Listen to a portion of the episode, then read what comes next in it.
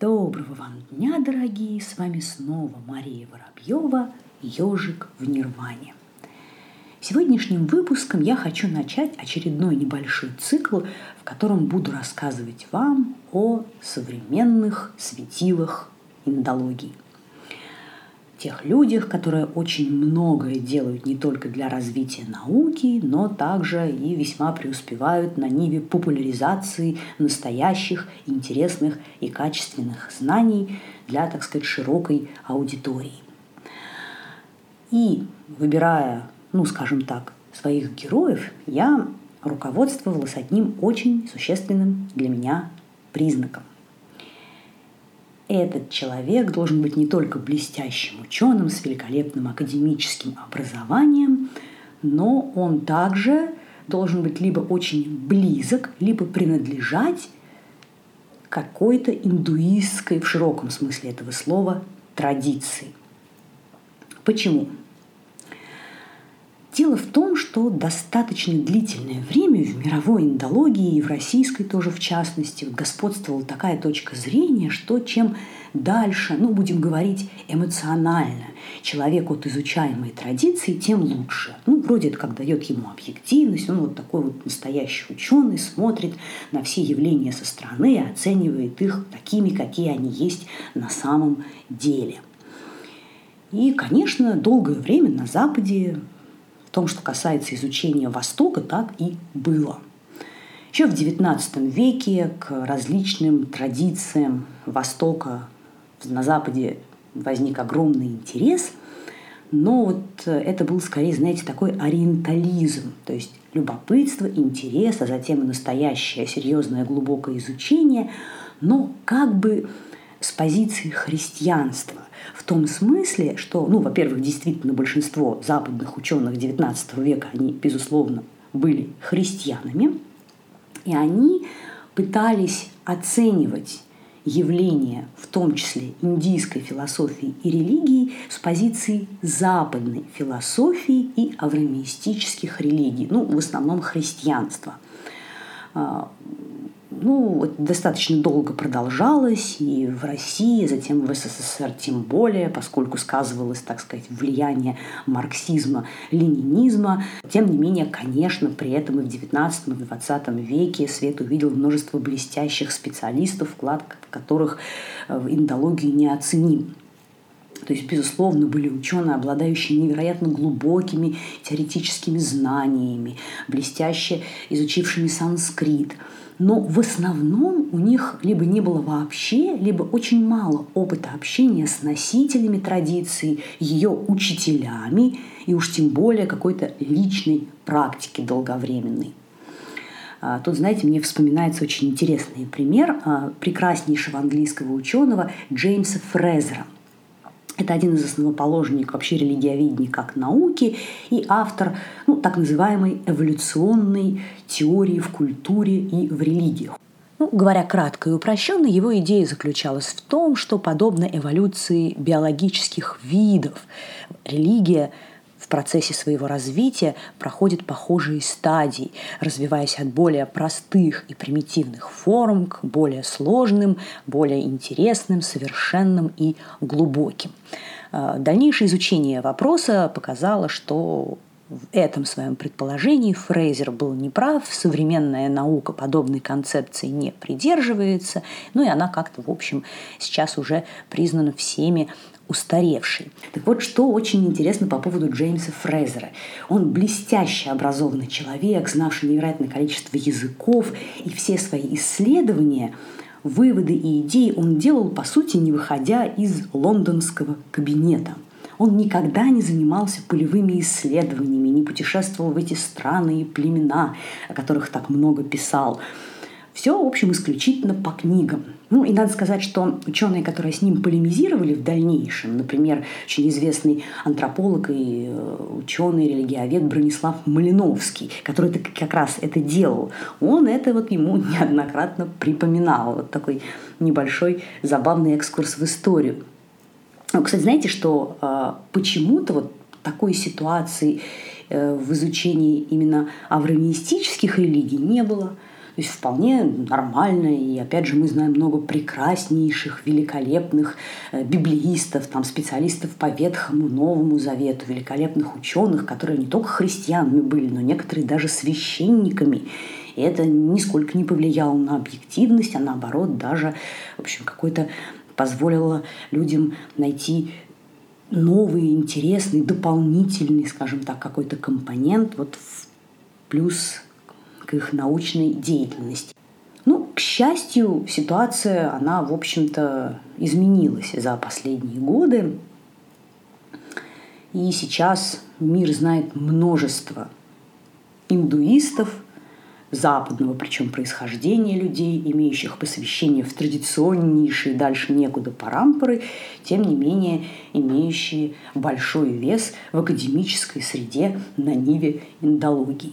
Ну, то здесь, как всегда, самое важное – это личный фактор.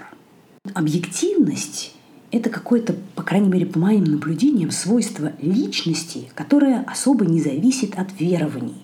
Ну, в конце концов, мы все носители какой-либо парадигмы атеизма, коммунизма, буддизма, христианства, индуизма и так далее. И э, принадлежащие к лагерю так называемого научного подхода, да, они точно так же могут быть очень сильно обусловлены и ограничены своей системой ценностей, как сейчас модно говорить, индоктринированы, как и очень-очень религиозные люди. А могут и не быть обусловлены и те, и другие – для человека с развитым мышлением совершенно нормальным является тот факт, что традиции не вечные, они рождаются, иногда умирают, иногда переходят во что-то иное, и его никак не парит тот факт, что какая-то школа не существует, как раньше ему казалось 10 тысяч лет без изменений, а возникла, например, в средние века. Это ее хуже не делает вообще. Итак, давайте перейдем к нашим героям. Первый человек, о котором я хочу сегодня вам рассказать, это Алексис Сандерсон. Он закончил Оксфорд, имеет степень по санскриту и так называемых classical. Это, в общем, если упрощенно говорить, он изучал там культуру историю Греции и Рима. После чего он поехал в Индию, где жил 6 лет в Кашмире, и а, обучался у Свами Лакшманджу. Это последний гуру кашмирского шиваизма, одной из самых сложных, утонченных и прекрасных религиозно-философских систем, по моему убеждению, не только в Индии, но и во всем мире. После, вернувшись в Англию, он много лет преподавал в Оксфорде, преподавал санскрит, стал главой кафедры и, в общем, буквально несколько лет назад ушел, так сказать, на покой. Он достаточно пожилой человек, родился в 1948 году. И основной объект его научного интереса – это средневековая Индия.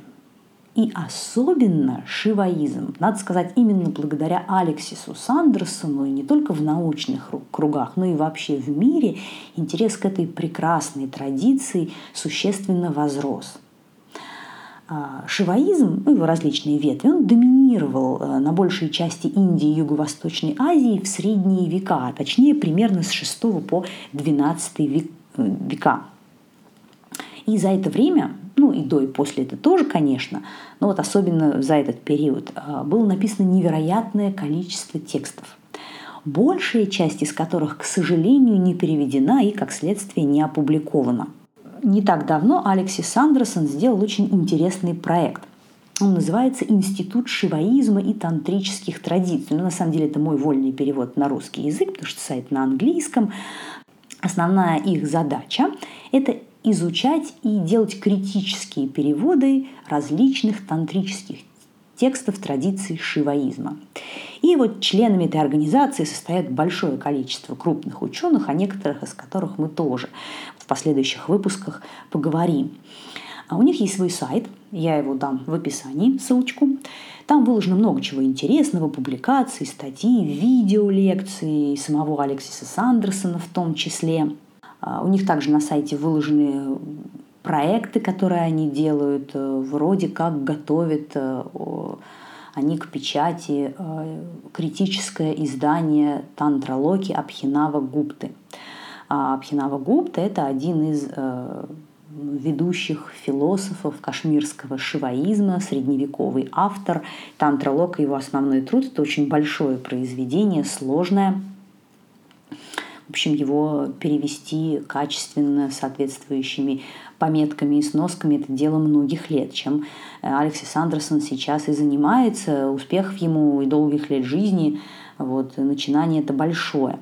И чем еще примечателен Алексис Сандерсон, это тем, что очень многие ведущие индологи современности, его ученики. Надо сказать, что до сих пор, несмотря на преклонный возраст, он весьма активный образ жизни ведет, катается по миру, читает разные лекции, председательствует на научных конференциях. Ну и вообще он человек, конечно, в академической среде весьма и весьма уважаемый. Но есть один нюанс, для нас с вами нерадостный. Ни одна из его работ не переведена на русский язык. Все, что можно почитать его, это на английском. А, но вот для тех, кто а, вопросом интересуется и на английском читает, я тоже дам соответствующие ссылочки на разные его статьи и публикации ну, самая, наверное, такая его интересная, с моей точки зрения, вещь – это довольно-таки большая книга, называется «Век шайвизма» или «Век шиваизма». Вот он как раз посвящен тому, как шиваизм э, существовал и развивался Индии, в Индии в средние века. Следующий герой сегодняшний наш – это Джеймс Маллинс. Я думаю, это имя многим из вас уже знакомо. Это тоже английский ученый, закончил он в свое время Итан, где изучал санскрит, а также староиранский язык, ну то есть парси. А, а дальше он учился в университете Лондона, где в колледже СОАС, это такой, ну, можно сказать, аналог в чем-то нашего ИСА, это Институт стран Азии и Африки при МГУ. Изучал он там этнографию Южной Азии. И по собственным словам, он с ранней юности интересовался Индией, очень рано туда поехал путешествовать. А, и, собственно, в Индии же он получил посвящение в Рамананди Сампрадаю – Рамананди Сампрадая – это один из орденов а, вайшнавской Шри Сампрадаи. Шри Сампрадая – это одна из основных четырех линий вайшнавизма в Индии. Ну, то есть вот традиционнее некуда. И более того, в Рамананди Сампрадаи а, Джеймс Маллинсон, он даже не рядовой адепт, а махант. Ну, надо сказать, что вообще человек он такой очень интересный, необычный, такой худой мужчина с дредами, и при этом он же кстати, сэр Джеймс Маллинсон, то есть дворянин. Он имеет дворянский титул баронета. Это такой титул, э, младшее дворянское звание, выше рыцаря, но ниже барона. То есть самый настоящий английский, лондонский, понимаешь, аристократ. Ценим мы его не за это, а за то, что он ведущий современный специалист по истории средневековой хатха-йоги, дорогие товарищи. А, у него есть собственный персональный сайт khichari.com. Опять же, я все ссылки дам в описании. Там его краткая биография, ссылки на некоторые самые такие интересные и важные работы, о некоторых его книжках. А, например, э, Roots of Yoga мы уже с вами разговаривали. При, собственно говоря, лондонском колледже СОАС – вот том самом, где он учился в свое время, он запустил очень интересный проект. Он называется Modern Yoga Research, то есть современные исследования в области йоги. Э, объединил нескольких ученых, и они занимаются тем, что, опять же, переводят средневековые тексты уже по хатха-йоге, а, делают критические издания, а также выпускают прекрасные монографии. И вот у них на сайте тоже есть список публикаций, а, есть уже вышедшие книги, а, описано то, что планируют напечатать в самое ближайшее время. Они достаточно, люди такие активные, часто очень проводят онлайн-курсы. Некоторые лекции, кстати, бесплатные совершенно, особенно в период коронавируса. Они прямо целую серию интереснейших лекций прочитали. Тоже все ссылки дам в описании. Но опять же, супер минус в том, что все это только на английском. И еще такая маленькая небольшая ремарочка про Джеймса Маллинса. У него есть прекрасный фильм. Вот, называется «Храмы в облаках». Он увлекается много лет параглайдингом И вот он вместе со своим другом снял очень интересный фильм, как они вдвоем путешествуют по Северной Индии. Ну, фактически они, они на этих параглайдах перелетают там э, с одной горы в Гималаях на другую, останавливаются на ночь в маленьких э, индийских деревушках. Э, там очень интересно все это снято, э, такие любопытные наблюдения. Конечно, очень здорово облегчило им жизнь то, что Маллинсон свободно еще и на хинди говорит, но фильм очень, очень и такой необычный. Тоже советую посмотреть. Ну и, наверное, все-таки я еще об одном человеке упомяну сегодня, и на этом уже завершим. Я хочу, конечно же, упомянуть Марка Дичковский, который, несмотря на свою какую-то вот подозрительно славянскую фамилию, он выходец из Лондона – и в Индию первый раз он попал в 18 лет. Его это воодушевило, поразило, привязало к себе просто невероятно. Он вернулся обратно в Лондон и э, поступил учиться в Оксфорд, где учился под началом Алексиса Сандерсона, который, кстати, э, был э, преподавателем и научным руководителем и у, Джейн, и у Джеймса Маллинсона – После обучения в Оксфорде Марк Дичковский э, вернулся обратно в Индию. В 70-е годы он стал учеником с вами Лакшманджу. И сейчас это, конечно, один из ведущих в мире специалистов по тантрическому шиваизму. У него очень много публикаций. Одну книжку я обязательно вам сейчас посоветую. Это книга The Doctrine of Vibration, она, по-моему, называется. В общем, доктрина вибрации. Это тоже книжка на английском анализ доктрин и практик кашмирского шиваизма у нее подзаголовочек. И это, конечно, вот must read, дорогие товарищи, для всех, кто интересуется традицией э, кашмирского шиваизма, в частности, и шиваизма вообще. Э, Марк Дичковский живет в Индии уже очень много лет, даже у него есть индийское гражданство. А живет он в Варанасе, оттуда выезжает сейчас, особенно достаточно редко. Он, опять же, уже весьма пожилой человек, но у него есть свой сайт, который называется «Кашмирский шиваизм традиций Трика». Я тоже дам ссылочку. И он тоже, к сожалению, на английском только языке.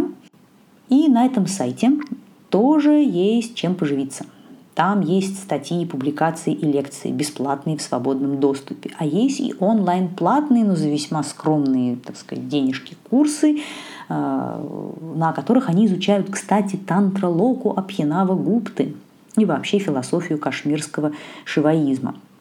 Да, забыла упомянуть о том, что кроме Оксфорда, э, э, Марк Дичковский, он также выпускник Бенарес Хинду University, университета города Бенарес и тоже весьма-весьма уважаемое учебное заведение. В том, что касается санскрита, индологии, тут как бы этому месту равных мало в мире. В свое время Наталья Васильева взяла у него очень такое большое и интересное интервью для нашего российского онлайн-журнала «Дикий йогин». Это тоже можно почитать. Там много весьма и весьма полезной информации, это не учитывая тот факт, что сам по себе человек, он, конечно, очень необычный. Ну что, на сегодня, я думаю, завершать общение.